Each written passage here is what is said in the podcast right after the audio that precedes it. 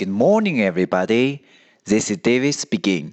大家好，我是 David 老师，欢迎来到乐成宏恩线上口语团 A 组，Day two hundred and sixty-six.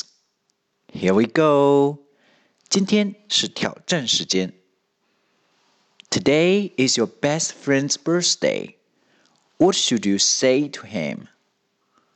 今天呢是你最好的朋友的生日，你应该对他说什么呢？